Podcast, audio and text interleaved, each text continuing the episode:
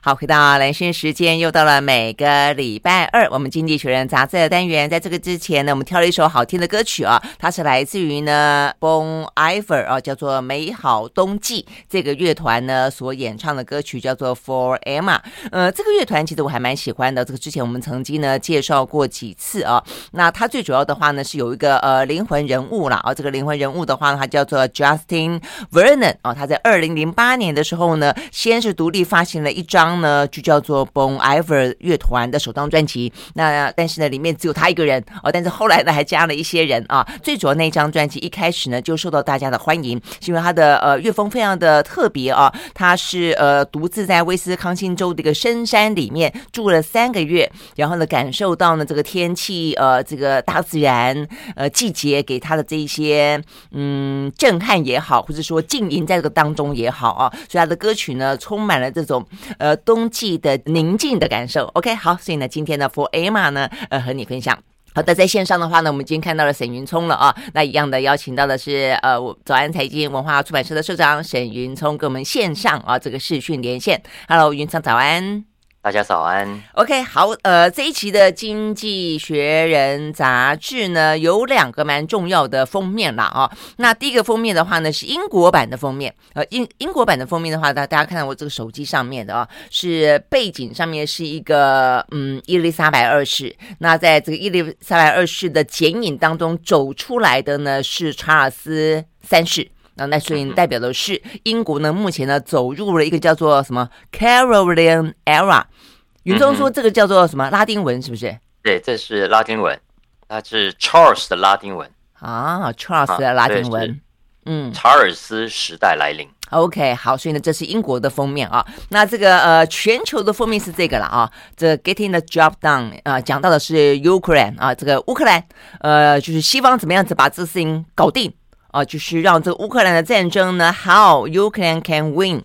呃，真的吗？呃，乌克兰可以赢的吗？呃，很少。呃，从乌克兰打到现在为止，除了一开始啊，这个曾经有过说这个到底呃，俄罗斯是不是可以闪电战？然后乌克兰可不可能呢？呃，这个抵挡成功之后，很少讨论这个话题了啊。那但是最近的话，乌克兰有一些反攻啊，所以呢，嗯、呃，代表的是西方世界显然的看待这个反反攻，燃起了一点希望啦啊。好，我们先。先聊一下英国喽，因为《经济学人》杂志、啊，对啊，就是英国的呃非常重要的权威的杂志嘛，期刊嘛。嗯嗯，所以你看，我们上个礼拜猜想是对的，我们说他上个礼拜没有赶上这个女皇去世的消息，所以上一期的杂志里面 一篇文章都没有。嗯，那呃，那这一期呢，我们其实估计他应该会把女皇放到相关的事情放到封面上啊，因为刚好我们现在正在录的之后没多久，呃。嗯十九号就是女皇的国葬日，是是，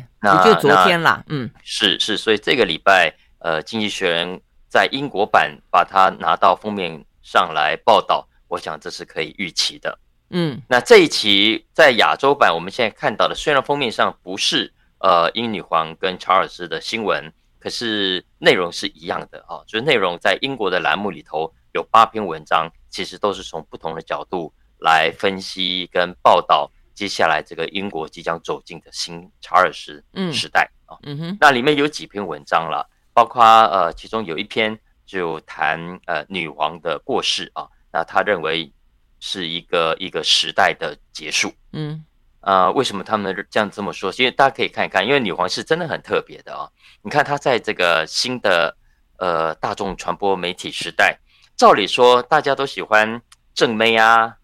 喜欢年轻人啊，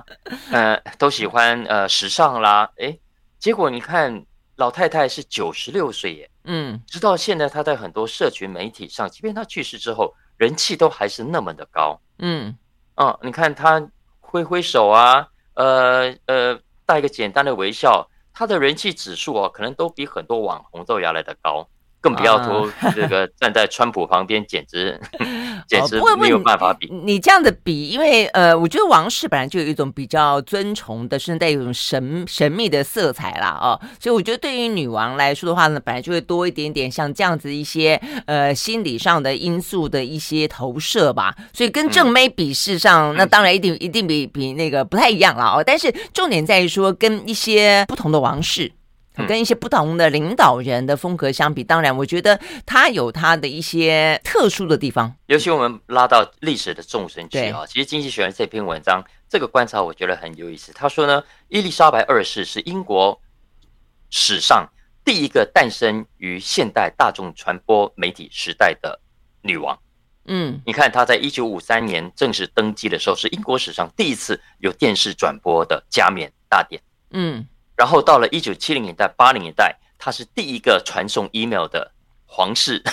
的这个这个这个女王啊。然后接下来你看她所经历的网络媒体时代，也是过去的国王所从来没有经历过。嗯，而她在位时间的这么长，其实也象征着一个重要历史的终结。嗯，其实经济学人认为，她不但结束了一个呃现代英国、未来英国跟过去英国的连接，恐怕也因为她的离开。而失去了一个可以团结英国、团结国家的力量。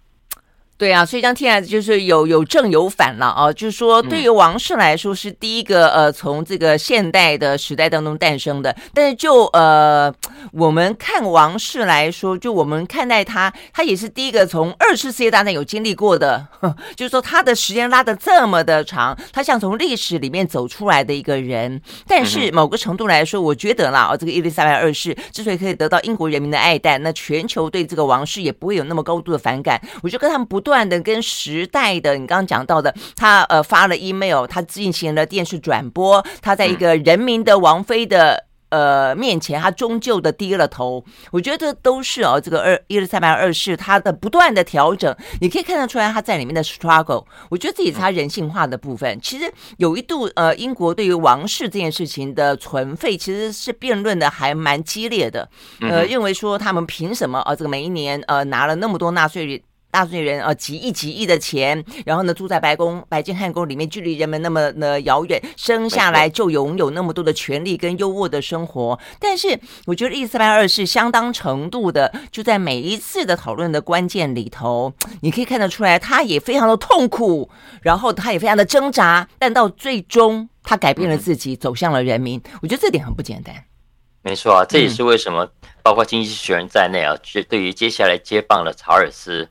还蛮担心的，因为他完全第一个，呃，他 真的那个，呃，伊丽莎白二世的光芒太耀眼了，时间也太久了，嗯，所以英国人现在其实老实说也很难想象一个没有伊丽莎白二世的未来，嗯，然后呢，查尔斯自己在过去的表现呢，也不是让人家觉得哇，你好像也是跟女皇一样有遗传或继承到或学习到她的智慧，相反的，你看他一路都是在女人的阴影下成长的，他妈妈啦。他的第一任老婆啦，他的甚至他的媳妇儿啊，呃，可能都都都让他觉得，而且他在过去在英国媒体上虽然有接受访问，可是呢，常常都在怎样抱怨啊，都在都在该了啊。所以我其实上次在 podcast 里面有讲过，他不是叫 Prince of Wales 吗？威尔斯亲王啊。对。那英国就有人嘲笑他，他是 Prince of Wales，W A I L，W A I L，就是抱怨啊。在那里，这个靠腰的意思啊，靠腰亲王。所以，呃，经济学人的网站上啊，听众朋友如果有兴趣，他有一篇是因应十九号国葬啊，有个新闻，他其实还是认为，虽然查尔斯国王的这个人望不如伊丽莎白二世，但是英国皇室在此刻是重要的。呃，虽然有人认为应该废掉皇室。但是对英国来说，他认为现在在民主国家里面，它是一股非常重要的力量。否则，你看看像其他民主国家，一个政党推翻另外政党，另外一政党打算要撕裂另外政党，国家就因此而纷纷扰扰。他说，有一个皇室的存在，它其实可以在两个不同势力之间，或者政党跟政党之间去调和顶奶，至少让老百姓不会觉得哦，国家会因为政党轮替而而整个变天。整个翻天，相反的，它可以为老百姓带来某种的心理的安定感。嗯、所以，其实呃，这这一期的呃这篇文章就直接 Why monarchy? Why the monarchy matters？就为什么这个皇室重要？重要嗯。嗯，OK，好，所以我觉得如果是这样的分析的话呢，也就是呃，查尔斯王呃国王必须要肩负的起像是伊丽莎白二世一样，可以稳定英国，甚至稳定全球的人心。这样的一个角色的话呢，这个王室很可能他的存废话题才会在呃这一次国葬之后啊，因此可能会偃兵息鼓，否则的话，可能呢，呃，他跟政治的距离没有拿捏好的话呢，呃，就像是刚才啊、呃，这个袁总讲，经常抱怨，经经常评论的话呢，可能未来哦就不见得会那么的呃平和了啦啊、哦。OK，好，我们会继续观察，我们休息了再回到现场。I like ea 好，回到兰萱时间，继续和沈云聪来聊这一期的《经济学人》杂志啊。好，那接下来聊的话题就是乌克兰。好，所以乌克兰的话呢，现在到底是呃，他们真的觉得有机会了吗？一开始其实泽伦斯基讲的还蛮自己觉得蛮神勇的哦，但是你会发现，开始美国，呃，开始德国。都说啊，其实讲它是转捩点，或许大家期待了，但是的话呢，真的说呃，接下来就和平在望了吗？接下来的话就会收复他所谓的二零一四的国土了吗？呃，这个美国跟德国的情报似乎呢都呃表示说啊，这个可能还还没到这个时候，连拜登都这样讲哦，所以这一两天泽伦斯基好像也稍微的呃收敛了一点啊，所以到底局势怎么样？对呀。这一期的封面故事当然是呃，因应最新的俄乌战争的发展，因为我们知道，根据西方媒体所传出来的消息，那过去这几个礼拜，呃，乌克兰大反攻嘛，呃，尤其在短短几天之内收复了六千平方公里的失土，那据说呢，也就因为这样把。过去几个月，俄罗斯好不容易打下来的领土，哎，又全部拿回来了啊！对啊，后来又说什么八千啊、九千啊都有。啊，对对对对对对。然后听说俄罗斯还是这个狼狈逃走的啊，所以留下了很多武器啦、坦克啦、枪支啊、军火啦，给乌克兰去接收。意思是说，乌克兰这一次是大丰收就对了。嗯。然后呢，呃，哦，很重要是两个重要的交通枢纽。那经济学人说啊，如果这两个重要的要塞失守的话，那俄罗斯接下来如果要拿下东巴斯，就相对很困难。嗯，所以这个发展呢，就让西方国家呃非常的振奋，包括经济学人也觉得哇，这是一个很乐观的发展。那这是一场呃，这是一整个战争的转折点吗？那乌克兰会因此可以乘胜追击吗？那西方国家该怎么看待这件事情啊？嗯，所以这一期经济封学人这个封面就是想要直接回答，他基本上认为。呃，这个既然普京正在溃败，乌克兰正在反攻，那么西方国家呢，应该让普京败得更快啊，更快的给他给他崩溃啊，嗯，所以这基本上就是《经济学人》这整个专题的重点啊。他认为西方国家应该要 reinforce success 啊，就如果乌克兰这个成功是是定调的话，那应该在加强，要赶快助乌克兰一臂之力，让他呢可以在尽快的去打败俄罗斯。把俄罗斯赶出乌克兰境内。嗯嗯，那怎么做？啊、呃，提供更好的武器喽。嗯、啊哦，呃，这显然就是泽伦斯基要的，他这两天就是这样子拼命的说。没错、嗯，没错，没错。然后，呃，而且不是只有现在，因为看起来这个战争短期内不会结束嘛。嗯。所以到了明年，呃，接下来乌克兰还会需要更多的武器，还会需要更多的资源。那经济学就是说，那西方国家就要先预期继续打下去的话。那你要怎么去扩大协助乌克兰？包括比方说训练乌克兰在海外的军队，然后再把他们派回来打仗。因为我们都知道北约不能直接跟俄罗斯冲突，所以他不可能呃自己拿自己的武器打到俄罗斯去，所以他怎么样都要都要借由乌克兰，让乌克兰自己想办法去打这场仗。然后呢，欧洲呃北约站在后面，提供各种各样的资源。嗯，那因为因为这个其实经济学人觉得是有急迫性的，否则的话你想想看。呃，战场上其实来来回回，如果如果这一次的乌克兰呃没有好好保住，假设他真的是成功的话，这个成功的战果，那又被这个俄罗斯给拿回去，大家可以想想看，对明星来说那个影响有多大？嗯，就说经济学人说，你要让老百姓觉得，如果俄罗斯占领之后啊，老百姓觉得啊完了，以后就回不去了啊，那老百姓当然就会开始妥协，甚至开始向俄罗斯投诚，然后。甚至配合俄罗斯接下来的各种做法，那乌克兰要拿回来就更加困难。相反的，如果可以成功的让占领区内的老俄乌克兰人觉得啊，俄罗斯来了，但可能会来了就走，或者很快就会被打败，诶，那么可能随时都可以保持一种反抗随时保持一种要跟俄罗斯对抗的精神跟状况的话，那其实可以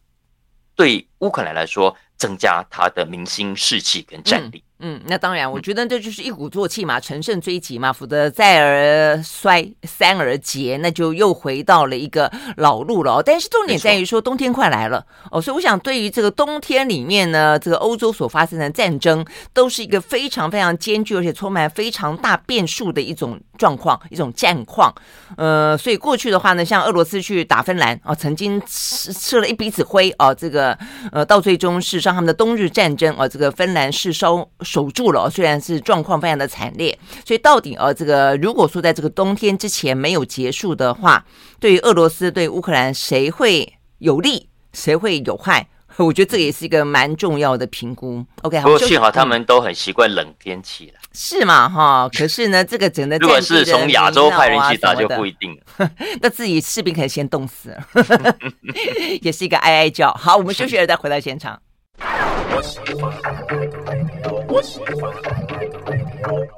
好，回到蓝轩时间，继续和沈云聪来聊这一期的《经济学人》杂志啊。好，那接下来的话呢，就聊聊也是啊，这个俄乌战争相关，那就是呢，呃，冬天快来了啊。那这个德国呢断了气，吹起了冷风啊，所以接下来对于能源的需求呢，更加的呃这个恐急哦。但是呢，他们这样的一个冬天看起来啊，这个大家都，我们上礼拜还聊到了这个《商业周刊》，还派了一群人啊，这个一组人前往了德国，呃，有。些部分呢，买电暖气的买电暖气，呃，这个有壁炉的话呢，就这个囤积这个呃木材的也囤积木材。总而言之，哦，我看这个对德国来说，呃，这个呃严寒的冬天里面呢，能源是一个问题，整个经济的萧条是另外一个问题。嗯嗯，没错。其实，在这次的俄乌战争当中啊，整个欧洲受到影响跟冲击最大最大的，其实非德国莫属。嗯，因为我们知道，不但是俄罗斯的天然气两条天然气管都是通到俄国，呃，德国。嗯，那我们也知道，德国是欧洲最大的经济体，也是最重要的工业国。是啊。那欧德国在这一次里面，其实因为俄乌战争的爆发，因为俄罗斯的报复，因为能源。天然气、石油的价格的猛涨，其实受害非常非常的严重。嗯嗯，所以这一期《经济学人》的经济栏目 （Business 栏目）里头啊，有我有第二篇文章就谈到普丁怎么样去重创了德国现有的工业。嗯嗯嗯，因为德国它现在全球是第四大的经济体啊，也是第三大的出口国。可是呢，现在看起来它今年的 GDP 会下修百分之零点呃零点七个百分点哦。现在剩下一点四百分之一点四，那这还是今年还有一点四哦哦，哎，这还是而且这还是今年。预计，如果如果这个能源危机没有有效解除，俄乌战争还是没完没了，然后俄罗斯还是要对德国进行报复性的的这个措施的话，那到二零二三年，德国德国的通膨会将近百分之十八点七了哦，目前的预估我觉得是稍微有点偏低的，然后呢？总体经济在二零二三年会出现负成长，所以这对德国经济、对于德国企业来说是非常非常严重的危机。嗯嗯，哎，这样听起来就变成说，事实上对于美国来说的话呢，他希望拿这个乌克兰去拖垮俄罗斯啊。那有没有拖垮？顺便拖垮德国？对，但我说俄罗斯的目的呢，其实就是拖垮德国，对不对？嗯，所以目前看讲哈，所以这些事实上是像骨牌一样，是是有高度的连锁效应的啦哦。但是呢，在过去登场的这个上海合作组织峰会里面，你却看到，呃，事实上西方的制裁并没有重创俄罗斯哦，因为某个程度来说，中国在后面撑着哦，靠买它的天然气啦等等，呃，就是一些相关的哦，这个没有封顶的呃，这个经济当中的相互交流跟跟援助，事实上虽然没有直接的啊，这个对于这个俄乌战争表达他们的立场，但是某个程度来说。呢，他从后面给予了相当大的一个经济的后盾，所以其实俄罗斯反而看起来目前没垮，德国先垮了，这其实是真的还蛮糟糕的。因为对于如果德国垮了，整个的欧洲经济就会受到联动影响啊。而而且不只是欧洲，因为我们都知道德国工业非常强大，你在过去这十年，他一口气从八零年代、九零年代东亚病夫，变成大家都争相要买的好东西啊，德国工业、德国工艺啊，所以呃，不管是中型的企业。大型的企业在过去这十年表现都非常的好，而在很多的产业、高科技产业、传统的制造业、精密产业，其实都非常呃在全世界扮演重要的角色。所以大家可以想象看，如果接下来德国的产业生产受到影响。经济学人就是说，它的问题会像传染病一样，会影响到全世界的。嗯嗯。OK，你看它光是经电费啊，电费，我看的是我我没有再去查别的地方。如果是真的，那真的很恐可怕的耶。经济学人上面写啊，明年德国的电费预计呢会飙涨十五倍。嗯，天然气会飙涨十倍。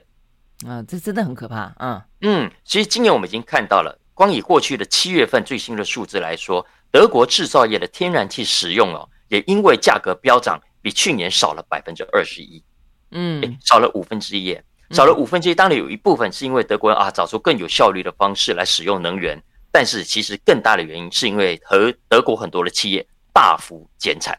大幅减产。嗯。嗯这很多的大企业，还有中小企业啊，他这边引述一个 BDI 一个研究市调公司啊，他针对德国六百家中型企业的调查结果发现，有九成以上都说啊，能源啦、啊、原物料价格上涨了，现在已经成为他们生死存亡的关关键。嗯嗯，那所以所以已经有百分之四十说，他不管什么绿能计划了，什么环保暂时先放下了啊。嗯，这还不打紧，比较关键的是。有五分之一的这些中小企业现在啊，都打算把工厂给外移，嗯，要离开德国，嗯，因为要知道，现在除了德国之外，其他国家虽然有能源危机，所以也有供应链的问题，但是没有德国这么这么严重。嗯嗯嗯，OK，好，所以这个跟德国它非常高度的仰赖便宜的俄罗斯天然气当然是有关系的哦。那一时之间要调节，也一时之间呃补一点点，但调节不来。所以刚刚讲到第一个就是它自己本身能源的问题哦，所以变成说是现在嗯呃，呃火力发电跟核能发电都重新回到了台面上啊。那呃本来说要废核的，现在目前看起来有些这个核电厂也必须要继续的运转下去。我觉得更糟糕的当然就是说这火力发发电啊也要继续的。下去，花电对，也要继续下去哦。我觉得这实在是，我如果这个战争继续下去，或者说这个连带的经济啊，这个能源的短缺继续下去的话，我觉得全球面对呃暖化的极端气候的问题，真的是就会天人交战到某种啊，我就会纠结到 抽筋的状况，真的很惨。呃，对，我跟大家讲一下，其实德国这种耗能源的工的产业啊，大家不要以为说只有什么很很知名的钢铁业啦。哦，化工业、汽车业啦，有没有？其实汽车当然是生产非常耗电啊。对。然后现在物价又高，通膨又高，大家没钱了还买什么车啊？所以冲击当然大。但是不要忘了，还有很多的产业大家可能没有想到。嗯。比方说面包，面包，德国面，哎，面包是啊。你看德德式面包很有名啊，那全他说德国光吃面包就有三千种。德国的面包产业大家可能没有注意到，因为你看那面包其实是需要大量能源。对，我没想到这件事情，哎。对，因为需要烘焙，需要烤嘛，那个过程就需要能源。然后呢，更惨的是需要面粉，需要奶油，就这些其实像面粉啊，也都是受到俄乌战争小麦减产的影响，价格也飙涨。所以德国的面包业现在是水深火热之中啊。是，就原料也贵，然后电价也贵。对呀，对呀，对呀，所以。所以其实，然后包括很多的大型的跨国企业，其实这些大国都大的跨国企业，大家可能觉得啊，反正他在别的国家有工厂，所以可能受影响比较好。不，其实德国的很多大型的企业都还是把根留在德国，他们很多的研发、很多的生产重要的关键部分都还是留在德国的。所以这一波其实对德国的冲击是很大很大的。嗯，经济学人说，如果这个状况不在短期内改善的话啊。最后呢，恐怕会有，他们也是估计的啦，哦，会有两到三趴的企业会离开德国。嗯，那就算剩下不离开的或者离不开的，也会大幅度的减产。所以，所以大家可以要有一点心理准备，要预期未来德国的这个制造业的帝国，呃，是是会受到影响。嗯嗯，真的哦，就是说，其实真的是。没想到，就是说，俄乌战争，当然你会觉得说啊，它会冲击很多，但会冲击到，如果说一个呢，欧洲最大经济体啊，一个这样的一个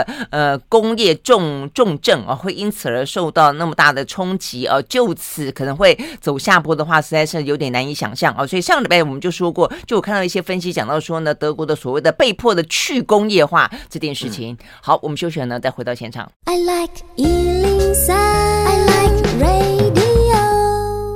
好，回到蓝轩时间，就是和沈云聪来聊这一期的《经济学人》杂志。好，接下来聊的是呢，美国的犯罪问题。哦，他的犯罪问题有更加恶化吗？是的，是的，嗯，这一期它有特别一个专题啊，非常大的专题，总共有八篇文章，嗯，谈的呃这个美国谋杀案件暴增的现象。是哦，谋杀哦，嗯、哦，这听起来有点恐怖哎，嗯，他这个专题就从一个呃圣路易密苏里州的圣路易开始，他就是讲说啊，有一个年轻人带着他女朋友，然后呢就走到停车场，本来只是要开车，结果就遇到抢匪。可能要抢他的车，那、哦、当然就反抗，结果反抗就是被砰砰砰砰砰就打死了。他女朋友也中了五枪的样子，但虽然没有死，可是就他就从这样的一个案例讲起，因为圣路易是现在美国呃各城市当中犯罪率、谋杀率也最严重的城市哦，真的、啊。所以他这个专题引述的是美国 CDC 的统计哦，你听一下也很恐怖。他说，二零二零年全美国总共发生两万四千五百起谋杀案。嗯，这个数字啊，比起二零一九年，也就是疫情发生之前，整整高出了百分之二十八，也就是将近三成。嗯，所以这也是美国历史上一百多年来，超过一百年来最糟糕的一个恶化的记录。嗯嗯嗯，而且呢，跟经济有关吗？对，原因待会我们可以再再来分析啊。那基本上这是普遍性的。他说，在全美各地，不管是大城市还是小城市还是乡下，然后呢，呃，不管受害人是呃，不管是男生、女性，呃，不管老人、小孩，也不论肤色，其实都是全面的在增加中。当然，最增加最厉害的还是黑人啊，哦，尤其是黑人男性，呃，这是受害者当中呃占比最高的。嗯嗯，所以就还是有仇恨犯罪在里面。好，接下来就讲了原因喽。嗯啊，呃，当然，因为这一波最这个统计上显示最明显的特征。当然还是回到枪支，还是回到枪支，因为这两万四千多起谋杀案件当中，有将近两万起啊，一万九千三百五十起是涉及枪支的，也就是有用枪，而不是用刀或者其他的武器。嗯、但我刚刚之所以没有问到是不是枪支，是因为美国一直都是一个养拥枪非常泛滥的地方啊，那为什么最近有特别的严重吗？为什么？嗯、再来就是，当然就是恶性循环，因为当治安越差，老百姓越觉得自己生命没有保障。他越是需要自己准备一把枪来保护自己，也因此，尤其在呃很多低收入的社区，呃，因为你想想看，如果你是家里的爸爸妈妈，你会不会担心呃家里突然被被闯空门，呃被闯进来，然后被歹徒拿着枪，所以你某种程度是要保护自己的，所以在这种地方，很多的家庭都都有枪啊，嗯，然后你有了枪，你就很容易呃。生活中发生擦枪走火的事件，嗯，啊，他这个这篇其实很有意思。他的这个专题里面第二篇，他有讲到这个犯罪社会学里头的角度，他去解释哦。他说呢，我们现在看电影，因为看很多嘛，都觉得啊，你这个黑人常常都是黑帮火拼啦，哦，然后你们这些中低收入户就是那种黑道毒品横行，所以呢，你们就才会这样子惨死这个枪下，变成枪下冤魂，对不对？然后呢，要不然我们过去会看到所谓的。这个这个黑人的命也是命啊，嗯，然后就就觉得你们这些白人警察执法不当，看到黑人就开枪，即便是他们手无寸铁。那经济学人说，以上讲到的这两种状况，不管是警察滥权还是黑帮火拼，嗯，其实在真实的生活中都不是最重要的，都不是占比最大的。嗯，就相反的，其实这些黑人呃或者是枪下的冤魂，之所以会因此呃而死亡。并不是什么这些大的戏剧性的场面，而是往往都是从很小型的口角啦，彼此看不顺眼啦，那发现你在 FB 讲我坏话，我要找你算账啦，然后吵一吵，一言不合，越讲越凶，就拿起枪，biang biang。嗯，很大一部分其实是这样的状况所引起的。嗯嗯，OK，好，但如果是这样的中耳。而引起的，当然，我觉得这就跟枪支泛滥有关了。对啊，所以总的来说，经济学人就是说，我们在，所以你要对症下药嘛，哦，所以如果如果这个问题真的是因为黑帮引起的，那当然很大的力气要放在解决黑帮，就像台湾早年的黑枪的问题一样，其实就是很多黑帮火并，然后去从大陆进口这个什么什么红心还是黑心枪一样啊。那那如果这个这个是因为警察滥权所造成的比率高，那当然要设法呃想办法。赶赶快让这些这些烂警察给扫地出门哈，但不是，因为既然很多的枪杀案都是从很小很 trivial 的事情开始的，那其实政府呃，就是各地的政府要解决这个问题，就要呃想办法怎么样去避免小小的冲突恶化成严重的谋杀事件。嗯嗯，但如果说又回到枪支问题的话，嗯、那其实枪支问题对于美国来说还是无解啊。一方是、嗯、一方面是联邦政府也没有办法在这个什么参众议院通过什么样的一个真正的啊能够去呃约束的法案，而且在各个州里面看起来其实也是大家泾渭分明，也是对立的非常厉害啊。嗯哼，当然还是有的啦啊，就是说既然大家都有枪支，那其实应该要做的是想办法让这个环境大家不那么容易的呃把枪支拿出来，当然也就不容易呃造成死亡的事件啊。所以在这种情况下，第一个，比方说警察的，警察拿出来，我突然间想要这个皮套是不是弄紧一点，是不是？哎，拿不出来。啊，当然，呃，警政的改革咯，哈、啊，让警察的执法更有效率啊。然后呢，特别是针对那些呃问题比较严重的低收入社区，那经济学当然是从比较宏观的角度来切入的了啊。不管是政府还是民间，当然都应该更加出钱出力来改善财政。然后让这个财政能够提供更好的教育环境啦，来创造更多的就业机会啦，等等。哇，这个也未免太宏观了。这个，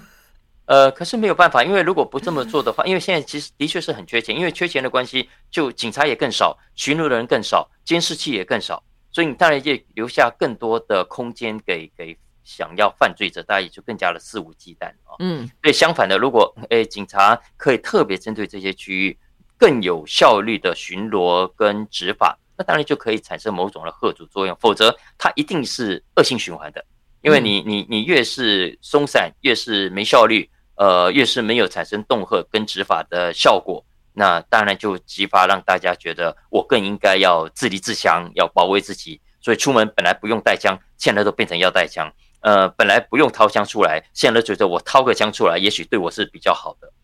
当然也就更容易擦枪走火，就像我们讲的，它基本既然不是什么大，当然也是有的哦，黑帮毒品还是有的，只是它占比不是那么高。其实通常就是，哎，我们拍一个桌子一言不合，一个车子的擦撞一个口角，呃，你没有带枪，也许大家打一架就算了啊，流个血头破个皮，但是带枪状况就完全不一样。嗯，OK，好，我们休息，回到现场。